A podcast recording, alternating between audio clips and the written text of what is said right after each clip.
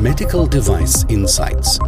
Ein Podcast des Jona Instituts für Medizinproduktehersteller, Behörden und benannte Stellen. Nach über einem Jahr der Pandemie tauchen zunehmend die Lichter am Ende des Tunnels auf. Dazu zählt sicher auch auf der einen Seite die Impfrate, die deutlich nach oben geht, aber auf der anderen Seite auch die Schnelltests, mit denen wir sicherstellen können, dass wir nicht infektiös sind und die anwenden können, bevor wir uns mit anderen Menschen treffen. Das setzt natürlich voraus, dass diese Schnelltests auch im Markt sind und eine entsprechende Zulassung haben. Wir am Jona-Institut haben dazu auch einen Beitrag geleistet, ähm, unter anderem im Bereich der Usability-Studien. Und damit Sie wissen, wie man sowas macht und wie man dabei vorgeht, habe ich zwei meiner Kollegen eingeladen gehabt. Einmal die Sophia Schweppe und den Dr. Nils Becker, die uns berichten, was sie da getan haben. Sophia, Nils, könnt ihr euch ganz kurz vorstellen, damit unsere Hörer wissen, wen sie da im Podcast haben? Ja, danke Christian. Genau wie eben schon gesagt, mein Name ist Sophia Schweppe. Ich bin knapp seit knapp zwei Jahren beim Jona-Institut mittlerweile dabei im Bereich Usability. Habe zuvor Psychologie studiert, mich da im Bereich Human Factors spezialisiert und bin somit halt auch auf den Usability-Bereich gestoßen und führe für das Jona-Institut Usability-Studien durch, aber begleite unsere Kunden auch im ganzen Usability-Engineering-Prozess und äh, helfe und erstelle auch mit, die ähm, Akten normkonform mitzuentwickeln. Und Nils, du? Ja, ich habe molekulare Neurobiologie studiert und danach bei einem IVD-Hersteller im Bereich Regulatory Affairs und Qualitätsmanagement gearbeitet und dort auch erste Erfahrungen mit Usability-Tests gesammelt. Das hat mir so viel Spaß gemacht, dass ich mich auf das Thema Usability fokussieren wollte und kann das glücklicherweise nun auch seit fast mehr als drei Jahren beim Jona-Institut machen. Und meine Aufgaben sind eigentlich die gleichen wie die von Sophia. Also wir beraten Kunden zu allen Usability-Themen. Das geht los bei der Implementierung von Usability Engineering-Prozessen, bei der Dokumentation und Erstellen der Usability-Akte für die technische Dokumentation und dann natürlich auch ganz viel planen, durchführen und auswerten von Usability-Evaluierungen wie zum Beispiel auch Usability-Tests. Und ich glaube, in den drei Jahren, seitdem ich dabei bin, haben wir auch mehr als drei Dutzend Usability-Tests im Team durchgeführt. Wir erstellen aber auch IFUs, also Gebrauchsanweisungen, und reviewen die auch. Ja, und jetzt kommen die Schnelltests äh, auf euch zu. Ähm, wie würdet ihr das einschätzen? Was waren so da die großen Unterschiede zwischen den ganzen Produkten, die ihr bisher evaluiert habt und jetzt den Schnelltests, die doch eine eigene Produktklasse doch sich auch darstellen? Ja, das hat alles damit angefangen, dass Jens Spahn ähm, bzw. das BFAM Ende Januar, Anfang Februar angekündigt hat, dass es Sonderzulassungen für die Corona-Schnelltests für Laienanwender geben soll und äh, das hat den Stein ins Rollen gebracht, sodass wir uns vor Kundenanfragen kaum mehr retten konnten. Und jeder wollte so schnell wie möglich mit seinem Produkt auf den Markt. Und ja, dafür brauchte man laut BfArM den Nachweis der sicheren Gebrauchstauglichkeit, welche man hiermit durch einen Usability-Test erbringen sollte.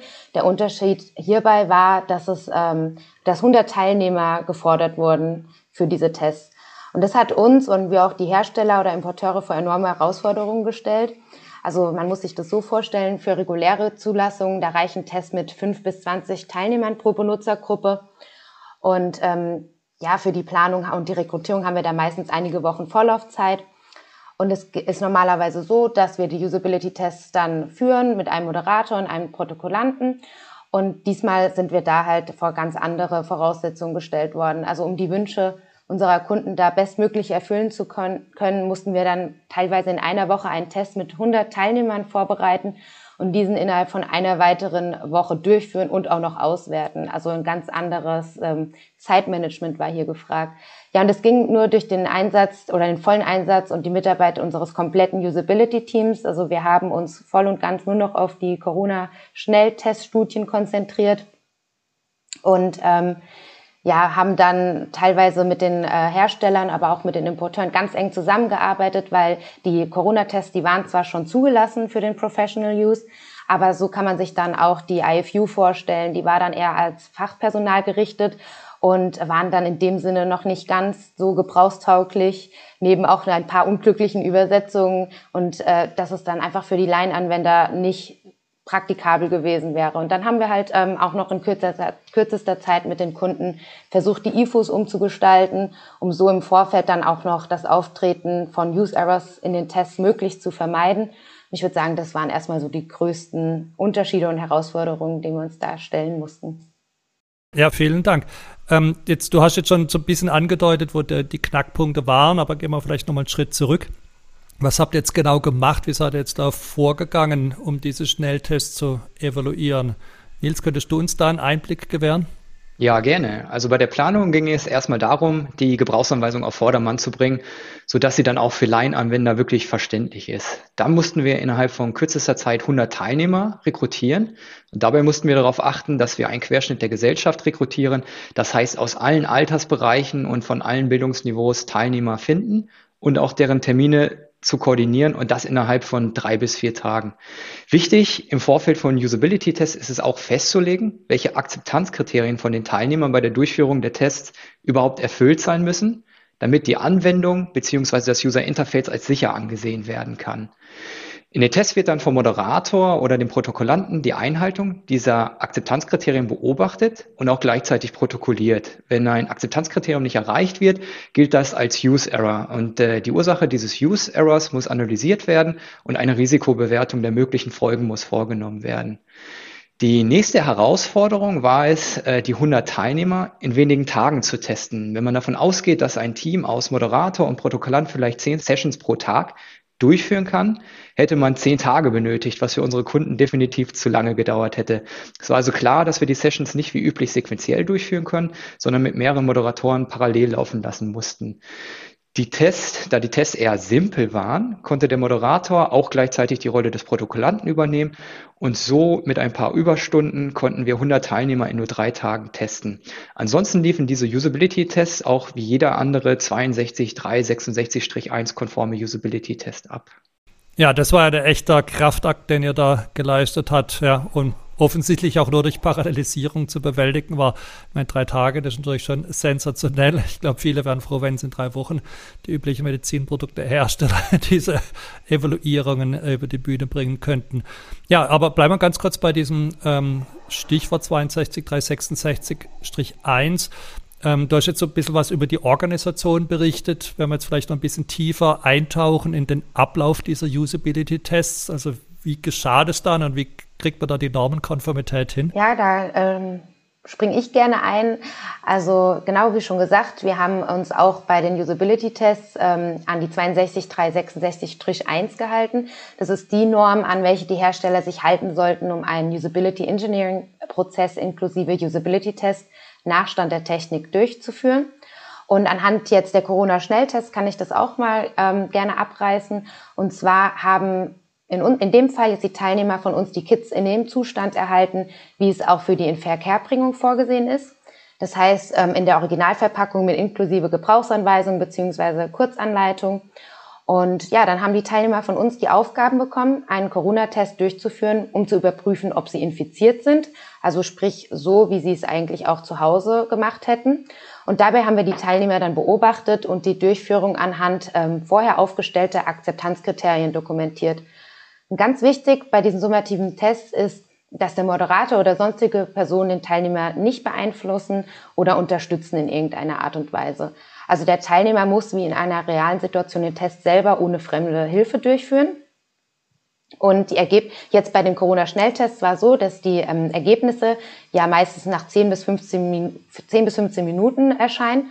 Und diese Zeit haben wir jetzt aber in diesen Studien nicht abgewartet, sondern wir haben den Teilnehmern die Ergebnisse auf Bildern präsentiert und nach ihrer Interpretation gefragt. Und dabei haben wir ihnen Bildern von allen möglichen Ergebnissen gezeigt, also positiven, negativen und ungültigen Ergebnissen. Ja, und ähm, falls Use Errors äh, während des Tests aufgetreten sind, haben wir die Teilnehmer am Ende jeder Session nach der Ursache gefragt. Und im Bericht haben wir dann von jedem einzelnen Use Error die Ursache beschrieben und eine Risikoanalyse vorgenommen. Und ähm, so würden wir es auch normalerweise für alle anderen Medizinprodukte machen. Also wir sind da eigentlich genau normkonform vorgegangen. Ja, jetzt ist natürlich jeder sehr interessiert, was kam jetzt dabei raus. Ähm, also sind die sicher, es war ja mit den Ergebnissen zufrieden, die da erzielt worden sind? Ja, ich habe mal überschlagen. und circa 25 Prozent der Teilnehmer hat nicht alle Akzeptanzkriterien erfüllt, also mindestens einen Use Error gemacht. Bei einigen Use Errors ist das erstmal nicht so dramatisch, weil damit eher selten ein Risiko einhergehen würde. Zum Beispiel haben viele Teilnehmer vor Durchführung des Tests nicht das Ablaufdatum nochmal überprüft. Ehrlich gesagt ist das auch etwas, was in der Realität wohl auch eher selten geschehen würde. Und bei Tests, die man sich neu kauft, wohl eher auch kein Risiko darstellen würde. Kritischer wird es dann schon, wenn die Ergebnisse nicht korrekt interpretiert werden können, beispielsweise, dass ein ungültiges Ergebnis als ein negatives Ergebnis interpretiert wird oder dass man bei Spucktests eine zu geringe Speichelmenge abgibt, was zu falsch negativen Ergebnissen führen könnte. Das haben wir auch beobachtet. Das war etwas unzufriedenstellend, weil viele dieser Use Errors hätte man vermeiden können, wenn etwas mehr Arbeit in eine wirklich übersichtliche und verständliche Gebrauchsanweisung beziehungsweise Kurzanleitung gesteckt worden wäre. Teilweise haben wir im Vorfeld auf entsprechende Mängel hingewiesen und Verbesserungsvorschläge gegeben, welche aber aus Zeitgründen nicht immer von den Kunden umgesetzt wurden. Die Konsequenz war schlicht, dass die Kunden Kunden dann die Verbesserung im Anschluss der Usability-Tests nachziehen mussten. Mhm. Also auch hier wieder wichtig, eine, letztlich eine formative Evaluation, äh, weil aus eurer gescheiterten oder teilweise gescheiterten hat man nachgebessert und damit wurde die dann per Definition äh, zur formativen, um es dann nochmal machen zu müssen.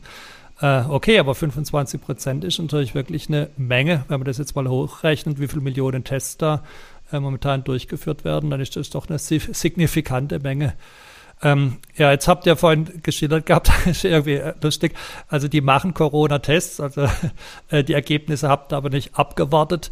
Ähm, oder anders ausgedrückt, ihr, ihr, habt erst sozusagen die den Test machen lassen, nachdem die schon da waren, bevor man den Test durchführt. Wie habt ihr das alles Corona-konform hinbekommen? Also man hat ja irgendwie diesen übertriebenen äh, oder sehr häufig ähm, verwendeten Begriff des Hygienekonzepts. Also was habt ihr da in diesem Kontext getan, damit ihr sicher seid, aber dass auch die Teilnehmenden sicher sind? Ja, dazu hatten wir uns im Team schon ähm, relativ zu Beginn der Pandemie Gedanken gemacht, weil für uns war klar, das wird uns jetzt länger begleiten und wir möchten unbedingt trotzdem möglich machen, dass Medizinprodukte auch durch die Hilfe von Usability-Tests auf den Markt kommen können. Und daher hatten wir, ich glaube, letztes Jahr im April schon unser Hygienekonzept ausgearbeitet und auch schon im Vorhinein Studien anhand äh, dieses Konzepts ausgeführt. Da ist ganz wichtig, dass ähm, wir uns alle die Hände desinfizieren regelmäßig, auch alle Teilnehmer, bevor sie bei uns ins Büro oder in die, in die Labs kommen, bekommen von uns ähm, Händedesinfektion. Es dürfen sich immer nur maximal zwei Personen in einem Raum aufhalten.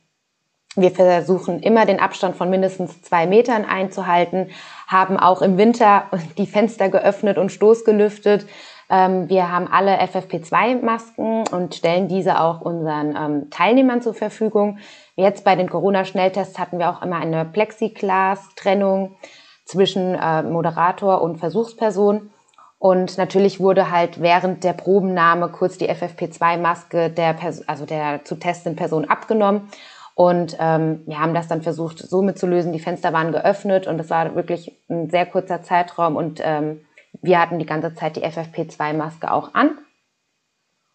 Ja, dann natürlich ganz wichtig, dass wir keine Teilnehmer bei der Studie haben, die Symptome ähm, zeigen. Das mussten die auch vorher in ein, in, mit Hilfe eines Formulars so bestätigen.